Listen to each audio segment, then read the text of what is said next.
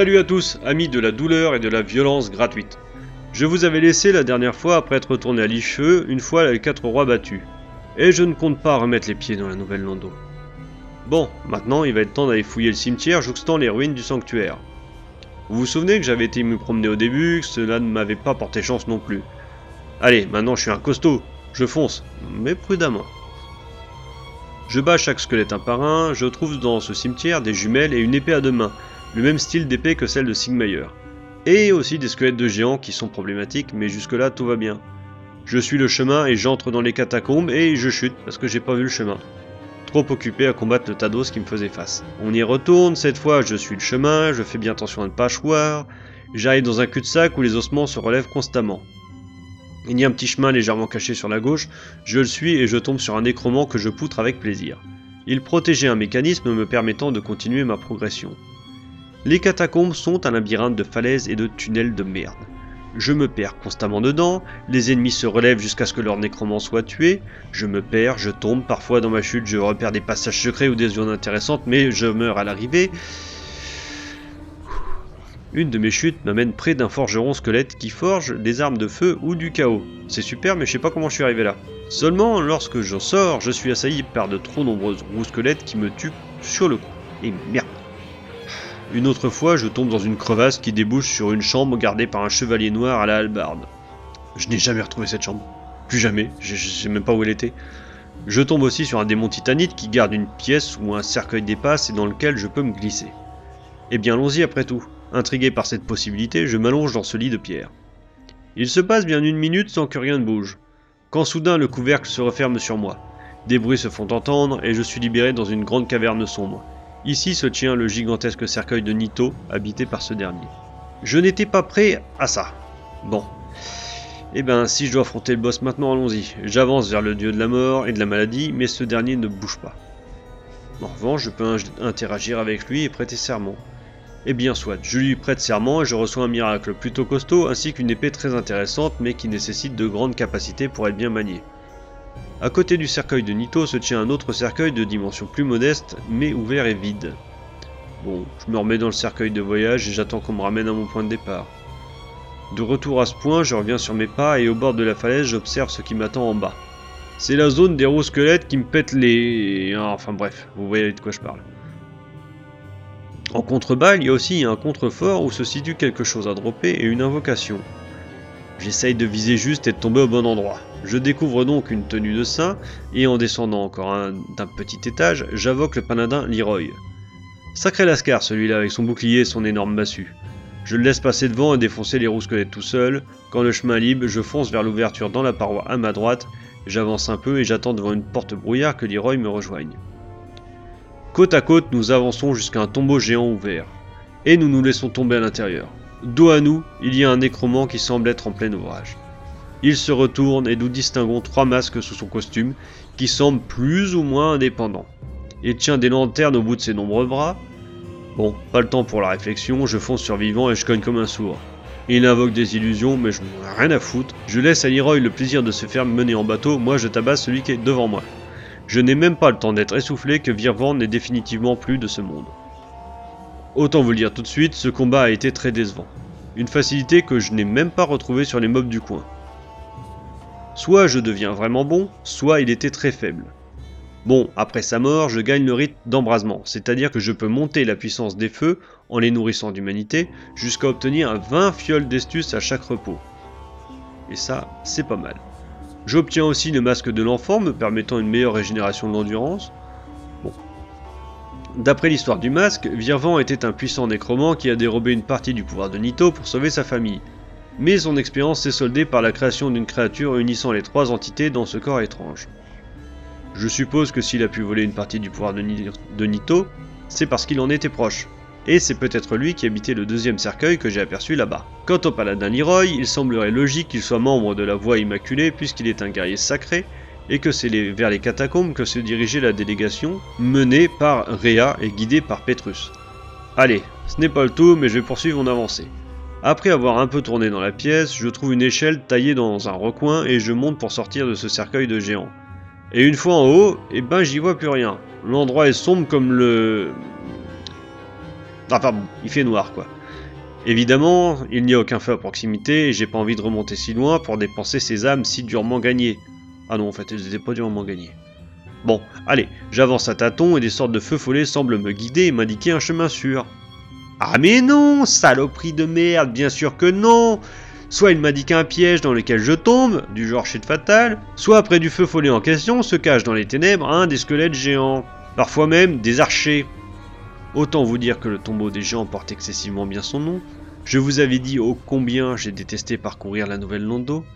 Eh bien ce n'est rien à côté de cette zone infernale, on ne voit rien chaque pas est un pas de plus vers une mort violente et invisible. Les squelettes des géants sont des vraies calamités, violentes et résistantes plus que de raison, et en plus on ne les voit pas arriver. Bon, je meurs un nombre incalculable de fois en glissant sur des sarcophages, en chutant dans le vide, en me faisant flécher sans même savoir d'où ça vient, ou bien encore une très belle chute dans la lave, car voyez-vous, la zone du tombeau des géants est imbriquée légèrement au-dessus des ruines démoniaques. Bien, bien, bien, bien, bien.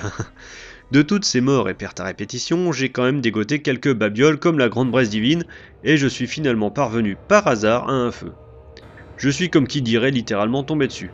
En montant à l'échelle, j'ai suivi des feux follets sans trop de problèmes jusqu'à un étrange personnage qui se tenait au-dessus d'un gouffre. Qu'est-ce qu'il fout là, celui-là Putain, il ne m'agresse pas? Ce qui est relativement rare, surtout par ici. Je lui parle donc et il me demande si je suis un clerc. N'en étant pas un, je lui réponds que non, et il me parle alors d'un trésor en contrebas. Une animation se lance alors que je regarde dans les tréfonds, et cette espèce d'enfant de salaud fini à la piste d'âne dégénéré me shoot et m'envoie m'écraser plus bas. Attends que je remonte, fils à pute, on va discuter. Ici bas, je trouve une lanterne crâne, le truc des, nécromants pour envoyer des boules de feu et s'éclairer. Je l'équipe comme une arme, mais cela ne donne rien. Comme un bouclier non plus, sauf quand je le lève. Hurrah, j'y vois enfin. Bon, mais je vais quand même dérouiller l'autre enfoiré là-haut quand je serai remonté. J'ai atterri dans un ossuaire. Je pense que je ne suis pas la première victime de l'autre sac à foutre. Un peu plus loin, je retrouve Réa assise dans la pénombre. Elle et ses deux gardes du corps ont été trahis par Petrus et sont tombés dans le même piège que moi. Mais c'est la seule survivante, ses deux compagnons errant à proximité. Elle me, elle me demande de bien vouloir mettre un terme à leur errance et de les achever. De toute façon, ils m'attaqueront dès que je serai à proximité d'eux, alors bon, c'est pas une demande compliquée. Surtout qu'ils attendent patiemment sur le chemin de la sortie, alors bon, je viens à un bout des deux, même si sans bouclier c'est un peu plus complexe. L'un est plus résistant, mais l'autre a une bonne allonge. Réa m'offre un nouveau miracle et me dit qu'elle va sortir d'ici. Tant mieux pour elle. Bon, je remonte en me confrontant à des colonnes d'os tranchantes. C'est une étrange créature en vérité. Comme si plusieurs squelettes s'étaient grimpés dessus en une colonne et qu'ils agissaient leurs multiples bras pour nous découper, voire se jeter sur nous. Je remonte une échelle, brise un mur illusoire et retourne au feu. Bon, ça c'était une bonne nouvelle. Je reprends le chemin jusqu'à l'autre coup de balle, et arrivé à son niveau, je le défonce. Le bougre essaye bien de se défendre avec sa lance, mais non. Je lui pète les reins, et puis c'est tout. Et après, c'est plus compliqué. Il y a encore un squelette de géant, puis une porte brouillard. Derrière cette porte, je distingue des silhouettes de géants et je me fais flécher. Je fonce vers l'origine des flèches, mais surprise, un autre géant m'attendait, et paf, le mendiant. Bon, je galère très très très longuement pour passer cette porte. Hein. Je me suis fait tuer de mille et une façons avant de comprendre que le passage de toute façon n'est pas au fond, mais un trou tout près de l'entrée. Je fonce donc depuis le feu jusqu'au trou en question. Une roulade en fin de course pour éviter le squelette géant et paf Me voilà devant un chevalier noir. Oh putain Bon, on reprend. Je pense que je ne vous ai pas encore dit pourquoi je tiens tant à éviter ces foutus tados géants. Ils peuvent me tuer en deux coups et sont très résistants. Les battre est une prise de risque et du gaspillage de ressources. Je repars à nouveau du feu, je fonce, je roule dans le trou, je fonce à tout hasard sur la gauche, je décèle au loin des feux follets, je fonce à toute vitesse, esquivant de nombreux squelettes gigantesques, suivant un chemin à l'aveugle, car je n'ai pas équipé la lanterne comme un imbécile que je suis, je préfère de loin avoir un bouclier. J'arrive rapidement à un trou dans le sol d'où dépasse une échelle. Je me fous de l'échelle et je me laisse tomber dedans, je reprends ma course effrénée, direction la lumière.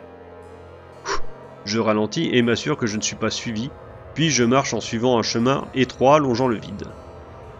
Le chemin continue un peu, puis il y a une bifurcation dans une ouverture vers une zone encore plus sombre. Mais un esprit sombre lui aussi apparaît au bout du chemin pour m'envahir, et oh surprise, c'est notre ancien ami Leroy. L'endroit est exigu et le mec en face a une belle allonge. Le combat s'annonce complexe, surtout qu'il est fort le bout.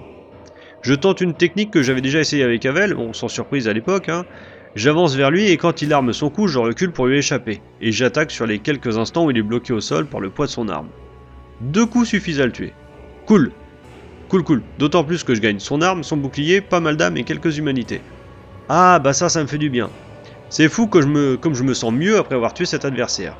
Je me suis tellement senti comme une victime dans cet endroit. C'est donc le cœur léger que je reprends ma route.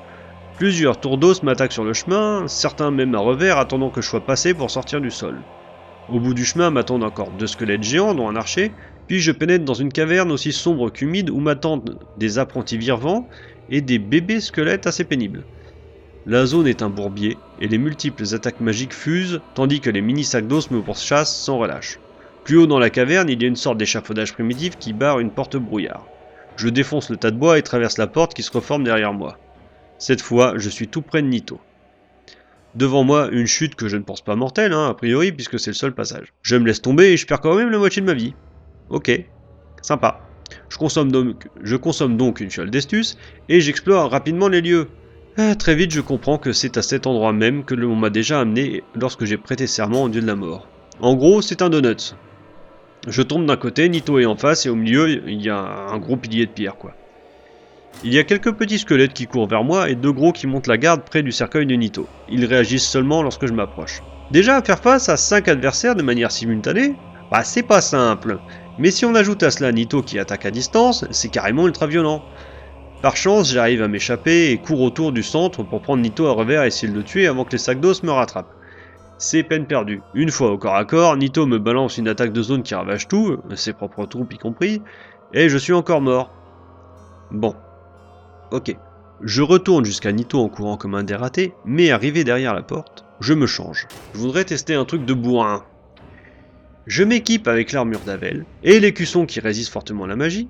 Je porte aussi à la, main, la main de Pyro et en plus de ma clé mort. Mais je pense pas me servir de mon épée. Je me laisse tomber dans l'antre de Nito, je bois une fiole d'estus, mais je reste exactement là où je suis, de manière à ne pas attirer vers moi les deux squelettes de géants. Les petits me foncent dessus, mais je ne subis que pas ou peu de dégâts de leur part. Lorsque le dieu de la mort est en vue, je me jette le sort chair d'acier. Et alors là, les squelettes ne me font plus rien et j'affronte Nito au corps à corps. Ces coups me font à peine mal, et surtout n'interrompent pas les miens, ce qui est très important. Je le crame alors à coups de combustion jusqu'à ce qu'il prépare son attaque de zone. Tout en restant collé à lui, je me cache derrière mon bouclier. Ses propres squelettes sont balayés par son attaque alors que ma vie est à peine entamée. Je bois néanmoins une fiole d'estus par mesure de sécurité. Je recommence, je lance chair d'acier, puis combustion à gogo. Il envoie une deuxième fois son attaque de zone, cette fois je l'ai subi de plein fouet et j'étais trop occupé à lui cramer la ganache. La moitié de ma barre de vie a sauté, mais lui est presque mort et totalement inoffensif pour quelques secondes. C'est plus que suffisant pour finir le barbecue. Mon adversaire disparaît en me laissant son âme de seigneur. Les autres adversaires de la zone disparaissent eux aussi et laissent la place à un feu de camp et à l'armure du paladin. Leroy est mort ici apparemment. Et Nito en a probablement fait son défenseur. Je dépense mes âmes durement gagnées et me téléporte à l'Icheveux. Je ne veux plus jamais remettre les pieds ici. Je pense bien que je n'ai pas tout découvert et que je n'ai que survolé la zone, mais je déteste tellement être ici. Allez, et de deux, plus que deux à chasser pour arriver à mon but. Prochaine destination, les archives du duc, et c'est ici que je vais vous abandonner pour le moment. La suite au prochain épisode.